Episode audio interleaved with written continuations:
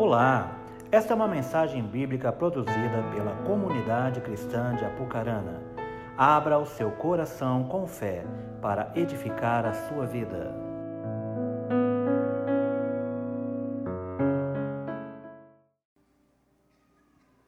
Mateus capítulo 6.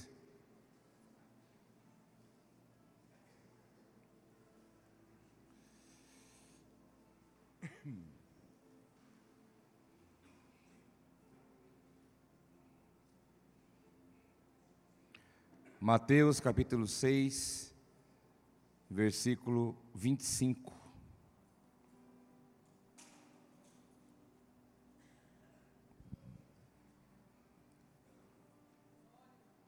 Diz assim a palavra do nosso Deus: Portanto, eu lhes digo, não se preocupem com suas próprias vidas, quanto ao que comer ou beber, nem com seus próprios corpos, quanto ao que vestir. Não é a vida mais importante do que a comida, e o corpo mais importante do que a roupa? Observem as aves do céu, não semeiam, não colhem, não armazenam em celeiros, contudo o Pai Celestial as alimenta. Não tem vocês muito mais valor do que elas?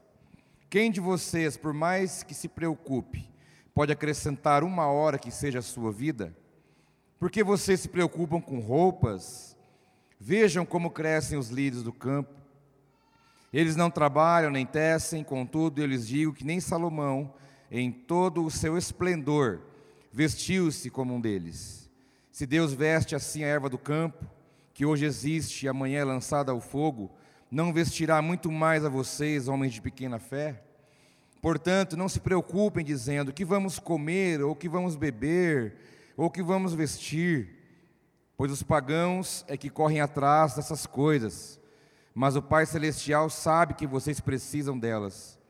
Busquem, pois, em primeiro lugar o reino de Deus e a sua justiça, e todas essas coisas lhes serão acrescentadas. Portanto, não se preocupem com o amanhã, pois o amanhã se preocupará consigo mesmo. Basta a cada dia o seu próprio mal. Senhor, em nome de Jesus, mais uma vez, estamos aqui diante da Sua palavra, da Sua verdade, que ela possa entrar no nosso coração, produzir o efeito pelo qual o Senhor tem como propósito nessa noite. Abre nosso entendimento, Pai, que haja conversão neste lugar, que haja mudança de vida, confronto, que haja transformação de realidade, mas tudo por um novo entendimento gerado pelo Seu Espírito.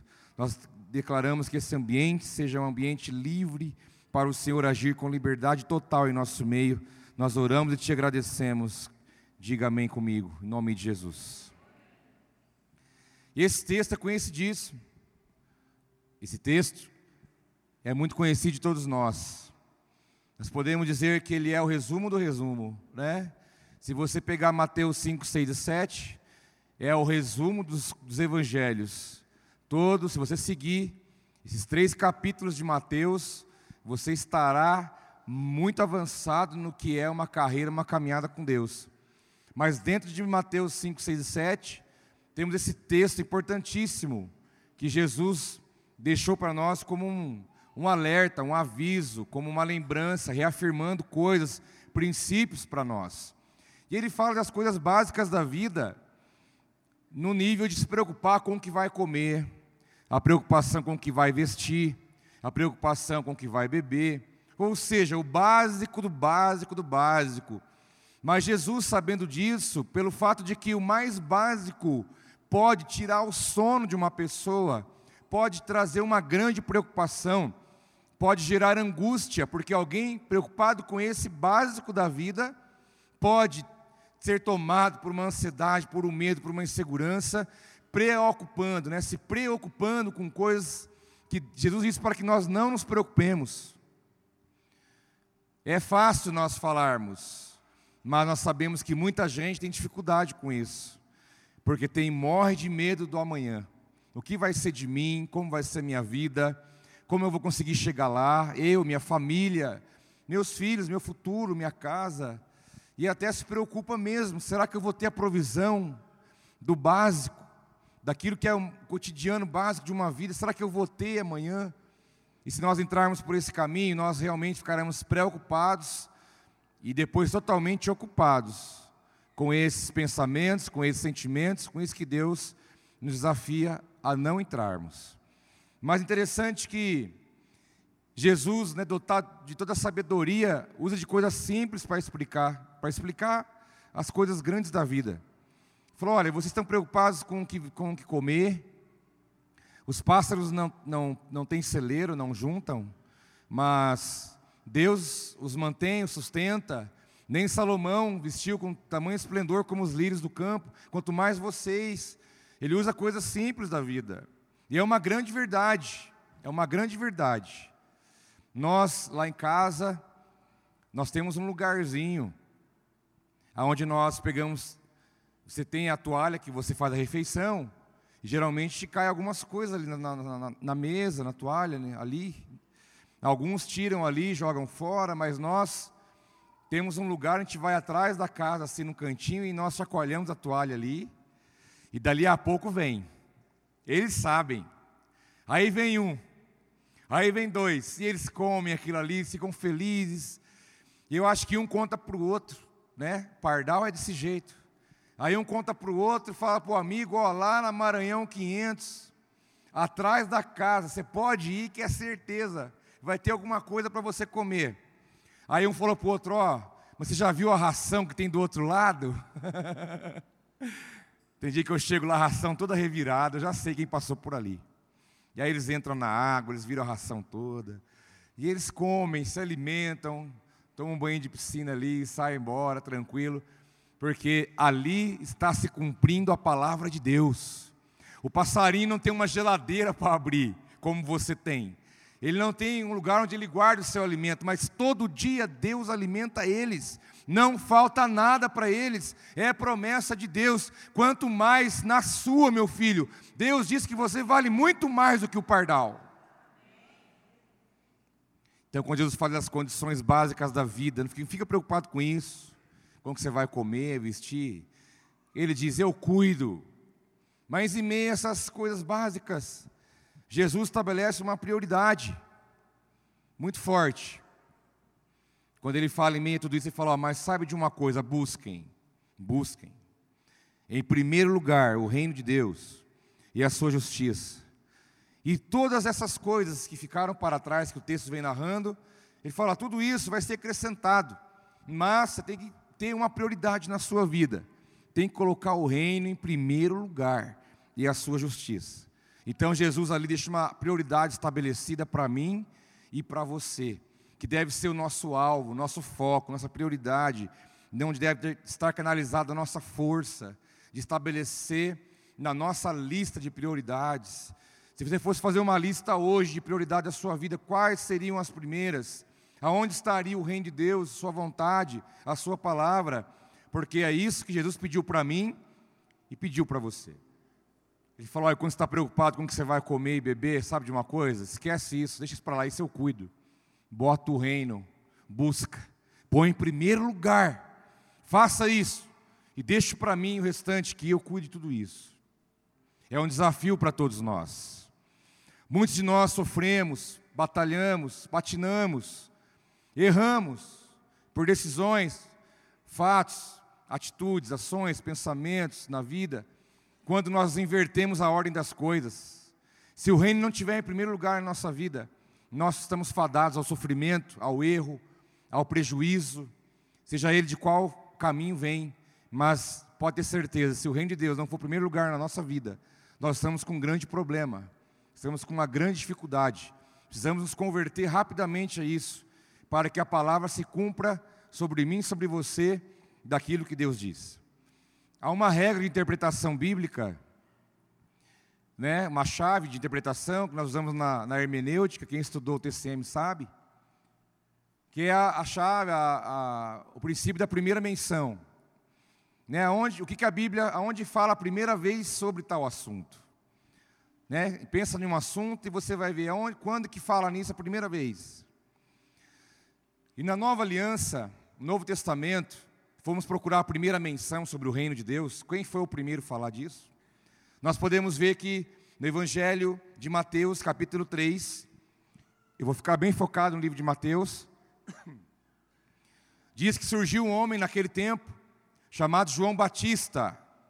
E no versículo 2 diz que ele dizia assim: Arrependam-se, porque o reino de Deus está próximo. Essa é a primeira menção do assunto, reino. Mas, logo depois, não muito distante, vem Jesus, falando a primeira vez sobre isso também, no livro de Mateus, capítulo 4, versículo 17, quando diz: Daí em diante, Jesus começou a pregar: Arrependam-se, pois o reino dos céus está próximo. Jesus, como João Batista, na mesma linha, na mesma tônica. Reino dos céus, arrependimento. O reino dos céus está próximo. Arrependam-se, arrependam-se, arrependam-se. É a palavra que vinha do evangelho pregado por João Batista, que nós chamamos do proto-evangelho, a prévia do evangelho. Tanto é que Jesus veio caminhando sobre essa mesma linha da, da palavra de Deus, falando do arrependimento, da necessidade de que o reino de Deus estava chegando ali para eles e que sem esse ingrediente indispensável, ninguém poderia entender e viver essa realidade. Porque o reino de Deus, ele não é um lugar, não é um lugar geográfico. Né? Para muitos, muitos crentes, passam anos e anos acreditando que ficarão um tempo grande, buscando a Deus na terra, na igreja, elevando a sua vida a partir da vontade de Deus, crendo que um dia, um dia eles vão para um lugar, o céu, e, há, e pensam que lá é o reino de Deus, mas não é. O reino de Deus não é o céu, não é um lugar, não é uma, uma esfera geográfica que você entra, que os seus olhos podem contemplar, não é isso. Os céus falam do reino de Deus, mas o próprio céu não é o reino de Deus. O reino de Deus não é um lugar, é uma realidade, é uma esfera, é, uma, é um domínio, é um governo. Quando a palavra fala sobre o reino de Deus, está falando de um governo estabelecido, de um domínio, de uma realidade espiritual, e não de um lugar que você vai. Porque como que você pode ir para o lugar que você está? Você não tem como ir para o lugar que você está. Já estou declarando que você está. É como você saindo aqui da igreja, despedindo aqui no final do culto, e falar para alguém: tchau, estou indo, tô indo para Pucarana, sendo que você já está aqui. Você vai entender isso. O reino de Deus é uma realidade espiritual, não é um lugar que um dia você vai, não é isso. Não é isso, é muito mais do que isso. A palavra reino de Deus aparece no Novo Testamento 140 vezes arredondando. E a palavra basileia em grego fala do que é o reino, como esse domínio, como esse governo sobre nós. Todo ser humano da face da terra está debaixo de um governo. Todo ser humano na terra, em meio a já somos mais de 7 bilhões, e todo cada um desses, dessas pessoas estão debaixo de um governo, um ou outro, só há dois. Ou está debaixo do governo de Deus, ou está debaixo do governo do diabo espiritualmente falando, não há meio termo para isso. Não há aquele que não está em nenhum e nenhum outro. Ou você está debaixo de um governo, ou você está debaixo de outro governo que não é o governo de Deus. E isso, muitas pessoas vivem aleatoriamente a isso, sem parar para pensar de uma maneira irresponsável, porque o reino de Deus, a expressão máxima dele, é o quanto Deus governa a minha e a sua vida é um estado, é uma realidade espiritual. Por isso que o reino não está lá, o reino está aqui. Quem governa sobre a sua vida, eu determino e te falo quem é o seu pai. As minhas atitudes e as suas atitudes revelam nossa paternidade. Quem realmente governa sobre nós, quem realmente define nossa caminhada, quem te influencia. Você cantou aqui hoje, qual é o som de quando Deus vem à terra? Qual é o som? Pode ser Yeshua HaMashiach, sim. Ele é o verbo, a expressão máxima. Mas quem está aqui hoje é o Espírito de Deus. Jesus já está dessa do Pai, ressuscitado, poderoso, que vai reger, governar e julgar as nações. E nós reinaremos com Ele. Quem vai reinar com Ele, diga amém. amém. Eu estou no meio de reis. Porque a minha Bíblia fala que Jesus é rei de reis Então você é um rei.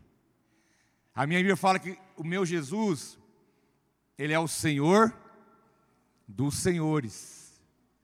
Isso é uma realidade espiritual. Isso é uma realidade espiritual.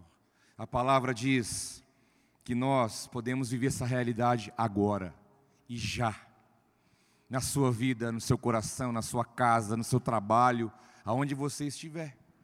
O reino de Deus, meus irmãos, ele tem que ser desejado. Você tem que desejá-lo. Você tem que ter um desejo no coração de alcançar. Porque quando a gente fala reino de Deus, algumas pessoas entram e dão um nó na cabeça. Ah, mas o que é reino de Deus? Eu vou na igreja, reino de Deus. Daí amanhã então eu vou trabalhar, né? Eu vou estar lá no meu trabalho. Ah, aquilo lá não é. E aí fica naquela dúvida: o que é reino de Deus, o que não é. Quando eu estou envolvido em alguma coisa que é, tem a Bíblia, que tem adoração, que tem a palavra, então é. Se eu estiver jogando futebol com meus amigos, lá é o reino de Deus? É. Porque eu não entendo um Deus que uma hora te governa e uma hora não te governa. Uma hora ele é o seu pai, outra hora ele não é o seu pai. Porque em tudo que você for fazer, se você está envolvido no reino de Deus, você é governado por Ele, e Ele é a sua maior influência na terra. Mateus capítulo 6, discípulos chegaram para Jesus, mestre, nos ensina a orar. E ele diz: quando fordes orar, orareis assim, Pai nosso. Já começou bem, né? Ele podia falar, Pai, não, Pai nosso. Ele teve a, o amor de compartilhar a paternidade que estava sobre ele, sobre todos nós. Ele estendeu isso para você. Pai nosso, que estais. E aí, que mais? Venha, seja feita assim na terra, como só aí tá bom. A influência seja feita a, a sua vontade. Que jeito? Do jeito que é no céu, do jeito que é lá, nós queremos que ela seja feita aqui, na nossa vida. Há um padrão, há um critério, há um modelo, há um referencial. Então, para você mergulhar nessa realidade que Deus tem para a sua vida, é você clamar: Jesus, do jeito que é lá, seja aqui, do jeito que é no céu, seja na minha casa, do jeito que é no céu, seja no meu trabalho, do jeito que é no céu, seja dentro de mim, do jeito que é no céu, seja no meu casamento, porque o Senhor inventou isso. Tem gente batendo cabeça no casamento, sendo que quem inventou o casamento é o próprio Deus. Então, por que não pedir para aquele que inventou influenciar você, para que possa viver de uma maneira digna, a partir do padrão que Deus estabeleceu? Deus influencia meu casamento, influencia na maneira como eu vou criar os meus filhos, influencia nas palavras que eu falo, me influencia nos sentimentos, nos pensamentos. Ou seja, Senhor, vem o teu reino sobre mim e com ele a tua vontade, assim como foi estabelecido aí, seja estabelecido aqui, na minha vida e à minha volta, aonde eu estiver. Esse é o nível de influência que o reino de Deus tem que ter sobre a nossa vida. Se eu pegar um troco a mais, eu tenho que devolver. Falar, está aqui. Porque se eu não te devolver, vão descontar de você no final do dia. Então está aqui o dinheiro devolvido, o troco a mais que você me deu. E com isso eu estou mostrando quem governa sobre a minha vida. Com isso, eu estou mostrando quem é o meu Pai quem me influencia. Com isso, eu estou demonstrando de que reino eu faço parte. Com isso, eu estou demonstrando o nível do qual eu tenho entendido o que diz essa palavra e o que Deus pensa a respeito de mim. O reino tem que ser desejado. Mateus 6 diz na, na oração: Venha o teu reino, venha, venha tem que querer, tem que desejar, tem que almejar, mas não só desejado, mas também buscado. Porque eu li para vocês no capítulo 6, versículo 33, busquem, pois, em primeiro, em primeiro lugar o reino de Deus, sua justiça, e as demais coisas serão acrescentadas. Não, não é só desejar, é buscar. tem que haver iniciativa, tem que haver atitude, tem que haver ação. Eu não posso falar, Jesus, ó, o dia que o Senhor quiser, faz alguma coisa na minha vida. Não, Ele espera de você, porque Ele diz: busquem. Se Ele falou busque, é porque Ele espera que você busque de verdade. Tem uma iniciativa de buscar, de desejar, que é aquilo que te move é o que te falta. Por isso você está aqui. Você está aqui nessa noite, porque você entende que você precisa de algo de Deus que você não tem. E aquilo que te falta te moveu até aqui. O que te falta é o que te move. E quando ele fala busque, ou seja, busque algo que você não tem, mas você pode receber da minha parte. Você pode receber. Pode pode ver a sua vida, tudo que você busca é aquilo que te falta. Se estiver lá sentado no sofá, tiver fome, você vai levantar e vai até a geladeira. Falta o alimento dentro de você. E você vai até lá, pega e come. Aquilo te moveu, aquilo te tirou do lugar. Aquilo fez você ter uma iniciativa, uma atitude, uma ação. A mesma coisa com relação às realidades espirituais de Deus para nós. Deus fala: se você tem fome, vem e come. Se você tem sede, vem e beba. Se você quer algo, então busca, que quem busca, encontra, quem bate, abre, quem pede, recebe. Nós temos que ter uma atitude com relação a isso e demonstrar para Deus o quanto nós não só desejamos, mas o quanto nós estamos dispostos a buscar o reino de Deus. Em Mateus capítulo 11, versículo 12, Jesus fala: Olha, Desde João até aqui, o reino de Deus é tomado à força. E aqueles que manifestam essa busca com força se apoderam, se apoderam dele. O reino de Deus é tomado à força. Você vai ter que vencer tua preguiça. Você vai ter que vencer os seus próprios pensamentos. Vai ter que vencer sua própria carne. Vai ter que vencer as dificuldades que se levantam contra você. Você vai ter que vencer o mundo à sua volta para você entender que o reino de Deus é tomado à força. É preciso você querer, é preciso você desejar, é preciso você ir encontro disso. Para que você possa viver essa realidade. O reino de Deus, na verdade, na versão ultra mega hiper atualizada, reino de Deus é dos fominha, para falar a verdade para você. O reino de Deus é dos fominha é aqueles que sempre querem mais de Deus. Aqueles que querem andar a segunda milha, aqueles que não querem dar só a capa, querem dar também a túnica. E aqueles que querem andar além, aqueles que querem obedecer a mais, agradar a mais Deus, adorar mais, ter uma intimidade maior, um relacionamento maior. É aqueles que não precisam pensar no pecado, porque eles amam a Deus. Se você amar a Deus, você faz você dizer não ao pecado. Que se você diz muito sim aos pecados da vida, é sinal que você não ama a Deus como deveria amar. E é preciso você buscar mais o reino de Deus e a sua justiça. Esse reino, meus irmãos, ele pode ser acessado.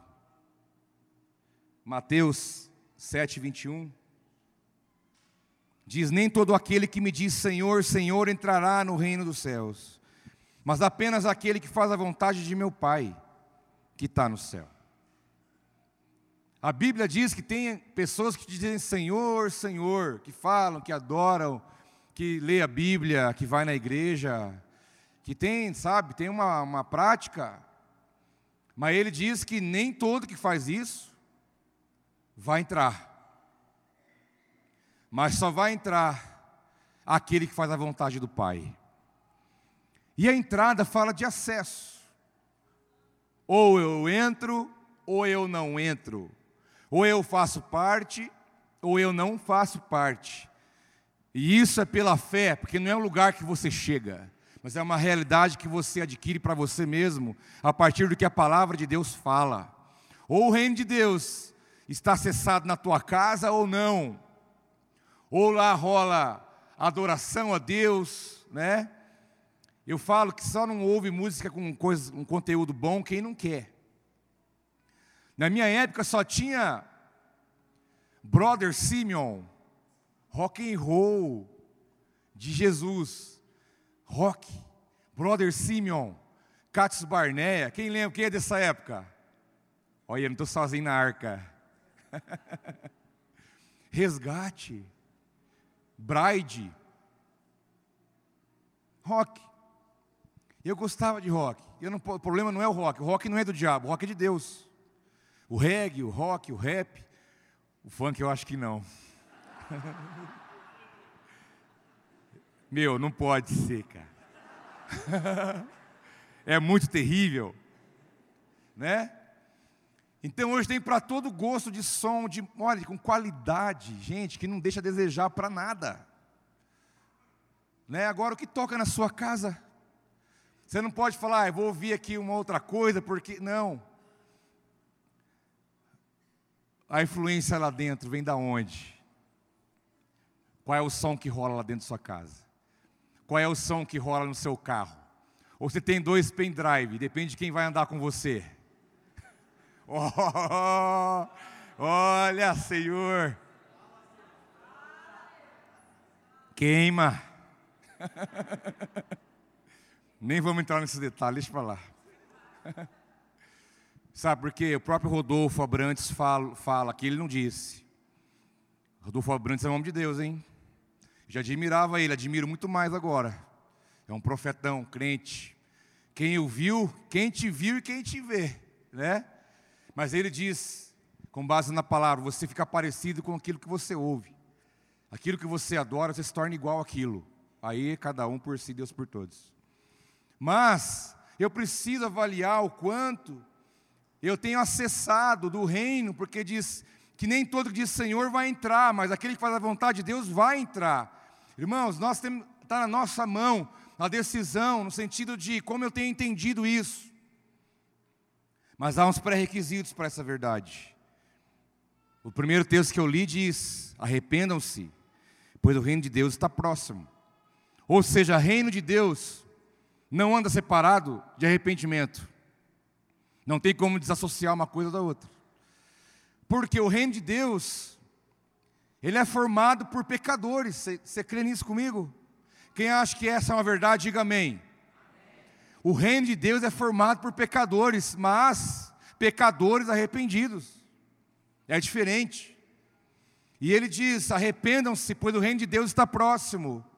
Não há como você viver essa realidade de estar inserido no reino, se você não tiver o arrependimento verdadeiro, genuíno no teu coração, e você entender o que há de mal em você, dos seus pecados, aquilo que você sabe que está aí dentro, a prática, o pensamento, a atitude. Se não houver arrependimento de verdade, você não acessa, você não vai entrar. Isso não tem relação com salvação, viu, meus irmãos? Salvação todos nós temos. Salvação tem a ver o quanto você tem de Deus. Mas o reino diz respeito ao quanto Deus tem de você. É diferente. Todos nós estamos salvos pela fé. Quem aqui está salvo pela fé em Jesus? Glória a Deus por isso, que a palavra diz que a, a salvação não é por obras, para que ninguém se glorie, é um dom de Deus, é um presente. Agora, o reino é recompensa, é outra coisa. Arrependam-se e entra. A igreja, muitos anos, pensou que salvação e reino é a mesma coisa, e não é. Você pode estar salvo em Cristo e assim não reinar com Ele. Mas João 3, 3 nos dá mais uma chave de como acessar isso. Nicodemos, um fariseu principal entre os judeus, procurou Jesus de noite. Ou seja, era um discípulo especial que ia buscar o mestre reservadamente, primeiro porque não queria ser visto, porque era um fariseu de carteira. Falou: "Eu não vou lá todo mundo vendo", marcou uma hora particular Chegou até Jesus à noite, que é uma coisa também fora do comum. Essa movimentação durante a noite não é comum naquela época. Chegou até Jesus e falou: Jesus, ninguém faz o que tu fazes se não for pela, por Deus. Tu és o mestre. Eu reconheço que tu és o mestre e que Deus está contigo. E Jesus então fala com ele depois no diálogo, no versículo 3.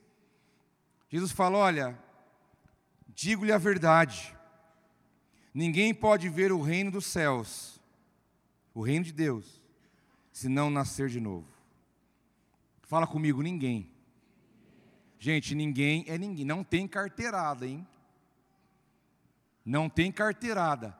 Jesus disse: ninguém, ninguém, ninguém pode ver o reino de Deus se não nascer de novo. O reino de Deus é formado por pecadores. Mais do que isso, o reino de Deus é formado por pecadores arrependidos. Mais do que isso, o reino de Deus é formado, composto por pecadores arrependidos que nasceram de novo. Mais do que isso, o reino de Deus é composto por pecadores arrependidos que nasceram de novo e que são chamados filhos de Deus. No caso, você. Você compõe o reino de Deus. Porque você é um pecador. Gostoso falar isso, né? Você é um pecador. Fala para o teu vizinho, você é um pecador. Fala. Como coisa que você não é. O reino de Deus é composto por você, porque você é um pecador arrependido, que nasceu de novo e é eleito por Deus como filho e como filha do Senhor. Porque Nicodemos falou para Jesus: "Mas como posso nascer de novo? Vou voltar no ventre da minha mãe, começar tudo do zero?" Falou: "Não, tem que nascer da água do Espírito. É preciso nascer pela água, pela água que vos limpa, pelo batismo e pelo Espírito, que é o processo de novo nascimento que acontece dentro do homem e da mulher, algo que o Espírito gera. E aí você nasce de novo, e aí então você tem acesso a esse reino, que algum versículo fala reino de Deus, outro versículo fala reino dos céus, e as duas coisas são iguais, mas não são. Um pouquinho diferente. O reino de Deus ele é revelado. É como se Deus falasse: "Vem cá um pouquinho, eu vou revelar para você algo novo". É revelado para nós. Diz a palavra em Mateus 13, quando Jesus fala aos discípulos no versículo 11, Jesus falou: A vocês foi dado conhecimento dos mistérios do reino dos céus, mas a eles não. Jesus disse: A vocês eu estou revelando, mas tem um grupo de pessoas que não. Não é porque eu não quis, é porque eles não conseguem alcançar ainda. Mas o mistério do reino é revelado, é Jesus quem revela, é você que recebe de Deus a revelação do que é o reino. E essa revelação, ela é progressiva. Você vai andando, ela vai acontecendo. Você vai andando, vai amadurecendo, você vai andando e vai vendo coisas que você não via. Você vai andando e vai aprendendo, você vai andando e vai, a luz vai brilhando mais para você, porque a revelação de Deus é progressiva para nós, porque o reino é algo muito grande, tem muitos conceitos, valores, normas, condutas, tudo que você pode imaginar, inserido nessa realidade que Deus te chama para fazer parte. E conforme você vai andando na sua caminhada com Jesus, Ele vai revelando para você quão grande, quão poderoso é esse reino que Ele te chama para participar na presença dEle. É uma delícia.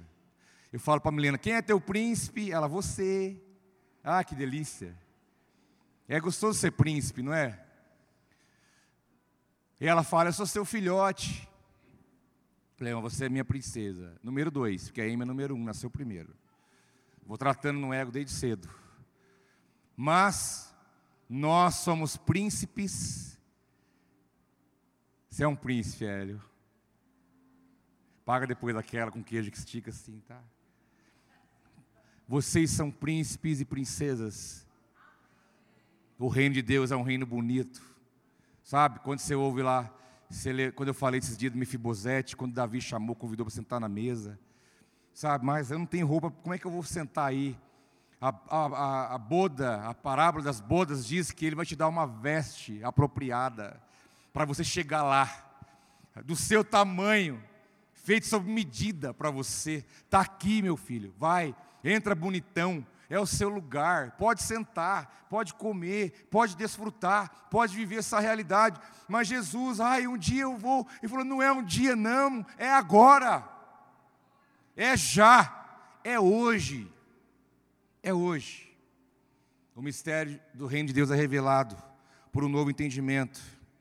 Romanos 12, 2. Não se amoldem ao padrão. Está na moda PNL agora, né? PNL, programação neurolinguística, co. Gente, o maior PNL do universo é Romanos 12, 2. Não tem. Não tem para torar isso aqui, ó. Romanos 12, 2. Maior não tem igual, é o ápice. Não se amoldem ao padrão deste mundo, mas transformem-se pela renovação da sua mente, para que sejam capazes de experimentar e comprovar a boa, agradável e perfeita vontade de Deus. Vamos voltar um pouquinho à oração que ele ensinou. Jesus, Pai nosso, venha teu reino, seja feito o quê? A sua vontade, assim como é no céu na terra. E aqui fala que se eu não, não a minha mente não for renovada, se meu entendimento não for transformado, eu nunca vou entender qual é a vontade de Deus. Então, se a revelação do reino é progressiva, eu preciso entender que a minha mente tem que ser transformada, renovada, eu tenho que receber a mente de Cristo, para que eu possa então experimentar e comprovar essa vontade, que ela é boa, que ela é agradável e que ela é perfeita, e aí então é a plenitude do que Deus tem para mim e para você. Porque a minha busca é essa, é viver a vontade de Deus, não é a sua. E quanto mais eu souber qual é essa vontade, mais eu vou poder vivê-la. E eu não posso adquirir isso pelo meu próprio entendimento. Eu preciso olhar com a mente transformada a partir do que a palavra faz na minha vida. E a revelação é progressiva. Irmãos, a Bíblia, olha, a Bíblia é fantástica. A Bíblia é fantástica as coisas que Deus fala, que Deus faz, que Deus se manifesta. Você começa a mergulhar ali, não tem fim, não tem fim. E a hora que você parece que chegou, abre um outro horizonte, um mar muito mais fundo do que você já experimentou. E aí é realmente isso. Se Deus mostrasse para nós tudo de uma vez, nós não aguentaríamos. Porque esse reino é o reino de Deus, nosso Deus Pai, ao qual Diz a palavra em Romanos que o desejo de Deus é ter uma família de muitos filhos, os quais faz, fazem parte desse reinado. Se você quer um título para essa mensagem, é Caminho da Realeza. Essa é a verdade. Esse reino de Deus, ele não é desgastado pelo tempo. Esse reino de Deus não sai de moda. Esse reino de Deus não perde valor. Ele é o mesmo ontem, é o mesmo hoje, é o mesmo amanhã é um reino atemporal, o tempo não pode tocá-lo, o tempo não pode diminuí-lo, o tempo não pode mudar alguma coisa nisso. Que diz a palavra em Mateus 25, 34, numa parábola que Jesus contou, ele falou: ah, então o rei dirá aos que estiverem à sua direita. Por isso que eu falei que é na árvore da direita. Você entendeu por que, que eu falo isso? É na árvore da direita. Que diz a palavra que ele dirá aos que estiverem à direita: Venham benditos de meu Pai, e recebam como herança o reino que lhes foi preparado desde a criação do mundo. Antes de você nascer, antes de vir Adão e Eva, antes dessas coisas todas, o reino já foi estabelecido e foi preparado para mim e para você. E passou tempo, e passou gerações, e outras gerações virão, mas o reino de Deus continua o mesmo, o reino que Ele preparou para você para Ele reinar juntamente conosco sobre muitas coisas. Vinde, benditos de meu Pai. Nossa, dia que você ouvir isso. Vinde, chegou. Chegou a plenitude que você já viveu lá. Porque o reino de Deus, como dizem os teólogos, já e ainda não. Alguns versículos diz que o reino está próximo. Em outro momento diz o reino chegou. Em outros textos fala, o reino está por vir, porque o reino ele está se movendo no tempo, no espaço, ele não está preso ao ontem, hoje ou amanhã. Ele é o reino de ontem, o reino de hoje, e ele é o reino de amanhã, porque o salmista diz que Deus estabeleceu o trono nos céus e como rei domina sobre tudo que existe. É o reino de Deus e as suas manifestações. Ele já chegou para você, amém? Então para de pensar que um dia você vai chegar lá, não, você já chegou. Porque Jesus disse: O reino de Deus está em vós.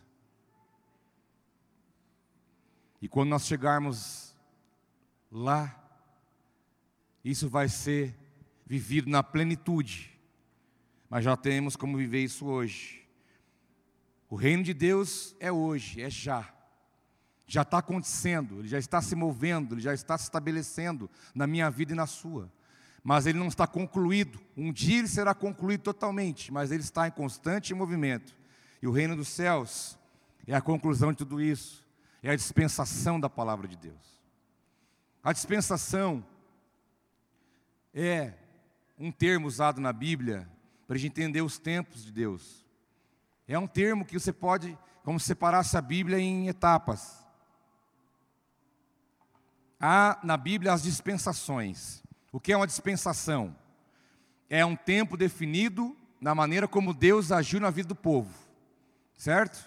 Então houve etapas, ciclos e fases, desde quando começou lá em Adão até hoje e futuramente, na maneira como Deus agiu na história, como ele se revelou, de acordo com os fatos, revelações, palavra, foram então podemos entender as, as dispensações. Por que isso? Nós precisamos entender que tempo nós estamos, de acordo com a proposta do reino de Deus. E eu vou te localizar, para você saber bem claramente em que momento você vive na proposta espiritual do reino de Deus. Então, os períodos na Bíblia foram divididos em dispensações. A primeira dispensação Gente, alguns usam dispensações limitadas em três, outros em sete, outros em mais números, como se fosse para a, a, história se, se montando e a história acontecendo, as revelações de Deus acontecendo. Eu vou citar aqui o modelo de sete, que é o mais completo, mais fácil de entender, que é o mais resumido e fica fácil para nós. A primeira dispensação é a dispensação da inocência. É quando o homem e a mulher estavam lá no jardim, que Deus fez, viviam de Deus, provisão de Deus, relacionamento com Deus. Deus era tudo para eles, eles tinham a provisão de Deus em tudo que eles precisavam. Eram inocentes porque não conheciam o pecado, o pecado não habitava naquele lugar, muito menos no coração deles. Então eles viviam uma plenitude do que nós vamos viver o dia. Na verdade, o fim é uma volta ao começo. É isso. É como se Deus fizesse nos voltar à origem de como tudo era no início.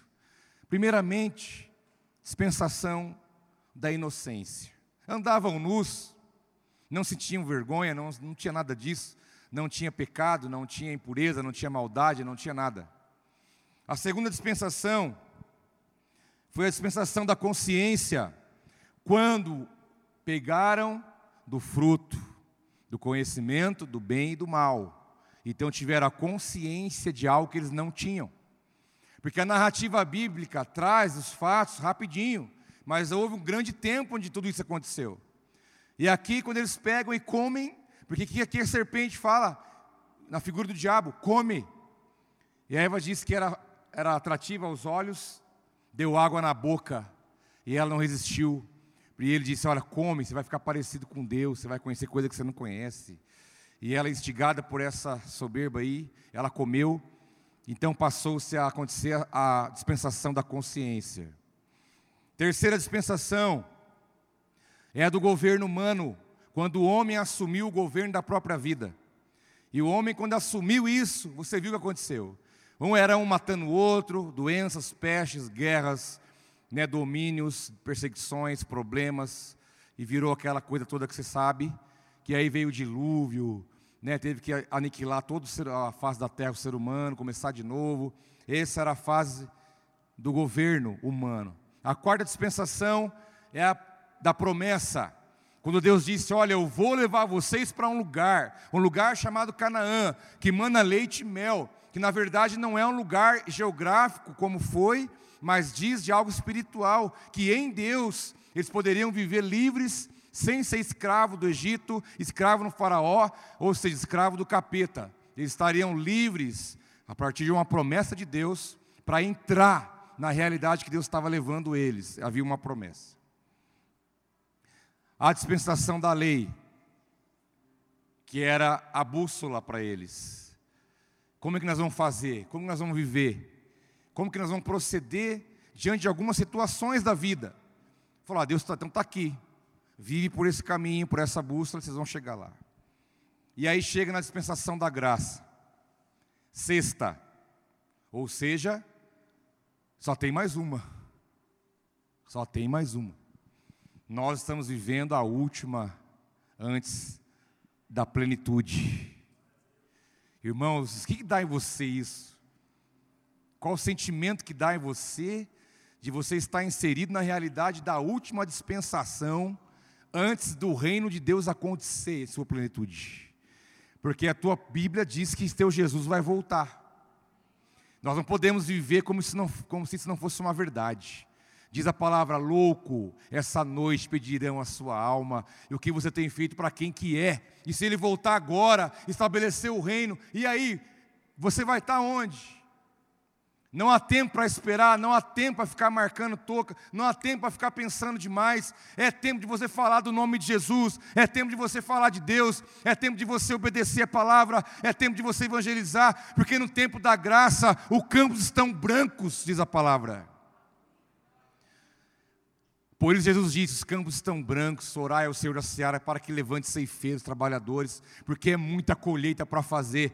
Falta gente para colher, porque os campos estão brancos. É o tempo da graça, onde você mergulha na misericórdia, no amor de Deus, naquilo que Ele tem feito e realizado. Isso é a dispensação do nosso tempo. Essa dispensação vai da morte de Jesus, ressurreição, até a sua vinda novamente. Quando Jesus voltar, essa dispensação ela termina. E então começa a última, que é a plena, que é a dispensação do reino de Deus. Aí é coisa linda demais. A tua Bíblia diz que Jesus vai reinar na terra mil anos e você com ele vai reinar também. Tem todo um processo. E nós precisamos nos preocupar com isso. Temos que desfrutar dessa dispensação de Deus no dia de hoje, de mergulhar na graça de Deus. É a graça que nos chamou para estar aqui. Como diz aqui Marcelo, é a grande verdade. Você não escolheu Deus, foi Deus que te escolheu. Eu também não escolhi, foi Ele que me escolheu. A graça dele te atraiu, te trouxe. A graça te faz ter, viver com responsabilidade. Ah, estamos na graça, Deus perdoa, vai nessa. A graça não é para te levar uma vida irresponsável, mas a graça é para te levar numa vida de reconhecimento e gratidão por aquilo que Ele fez e faz na sua vida. Irmãos, é o tempo, o tempo é agora, o tempo é hoje, de nós mergulharmos no que Deus tem no seu reino, na sua vontade, na sua palavra, e parar de diferenciar uma coisa da outra. Se eu estou na igreja, é reino de Deus, se eu estou na academia, não é. Por quê? Tudo é. Tudo é o reino de Deus. Você está com a sua família, é reino de Deus. Você jogar bola, é reino de Deus. Você fazer atividade física, é reino de Deus. Você dormindo, é reino de Deus. Tudo que você faz, diz a palavra, eu li hoje no batismo, Coríntios 4, 31, 10, 31. Quer comamos, quer bebamos, ou quer façamos qualquer outra coisa, diz a palavra, façamos tudo para a glória de Deus. Lá não fala algumas coisas e outras não, é tudo. Tudo que você for fazer, faça para a glória de Deus. Isso é um sinal de que você é um habitante já oficial do reino de Deus, do reino dos céus. O reino dos céus é uma linguagem do reino de Deus, é a plenitude de tudo isso. Nós temos que viver com esse entendimento, com essa realidade.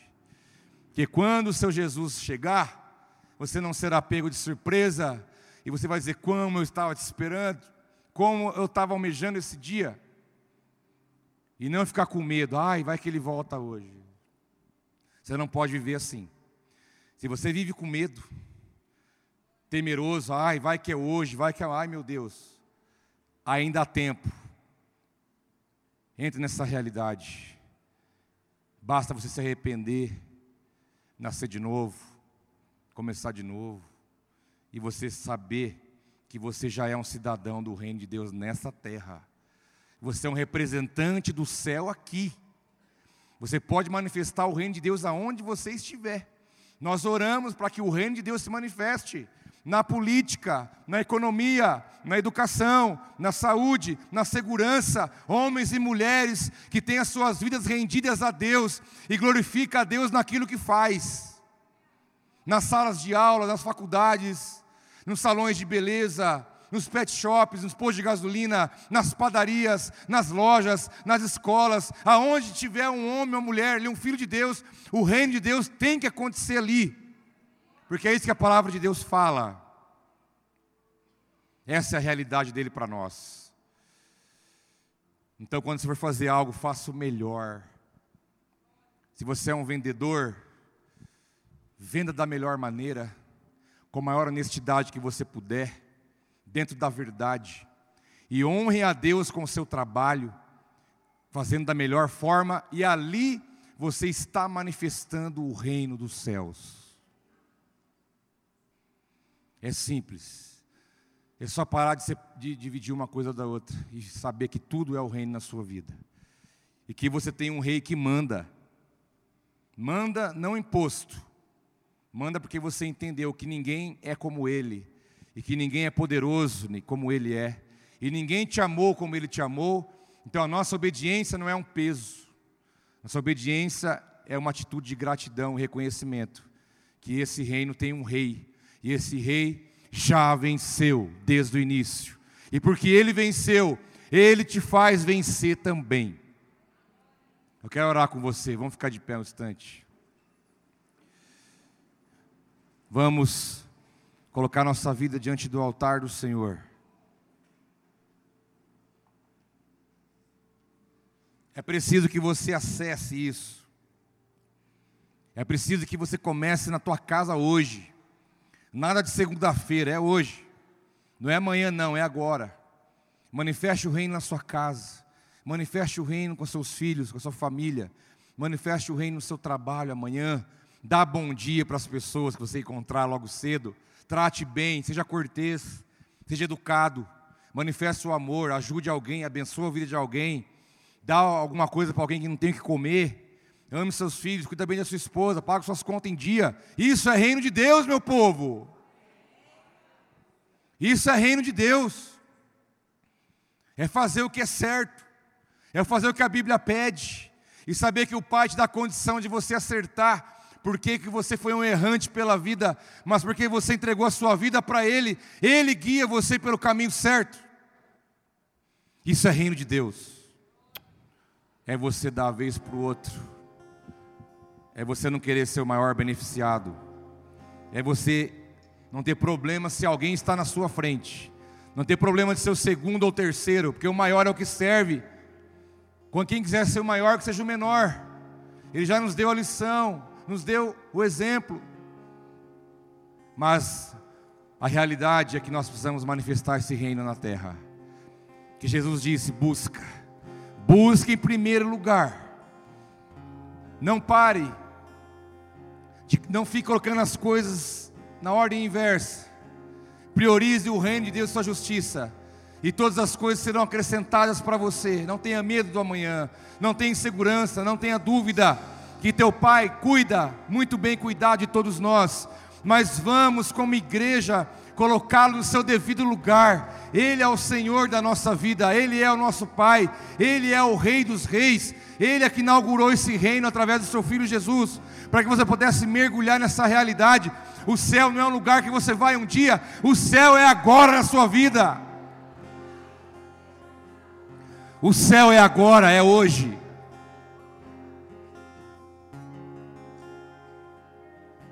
Veja como está o nível do reino de Deus na sua, na sua caminhada. Busque. Busque em primeiro lugar.